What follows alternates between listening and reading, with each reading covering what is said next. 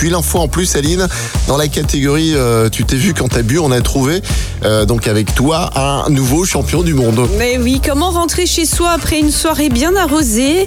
Prendre le volant, non, c'est trop banal.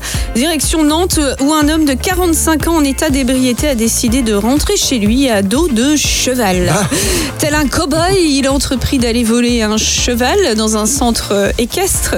Alors qu'il avait dépassé l'heure du couvre-feu, on s'en doute, hein, ce n'était pas la meilleure idée euh, qu'il ait pu avoir hein, pour euh, passer inaperçu, puisqu'il s'est fait ben, bien sûr arrêter. hein. Bah forcément, encore un qui n'était pas à cheval sur le règlement, Ouais, ma pauvre. Aline.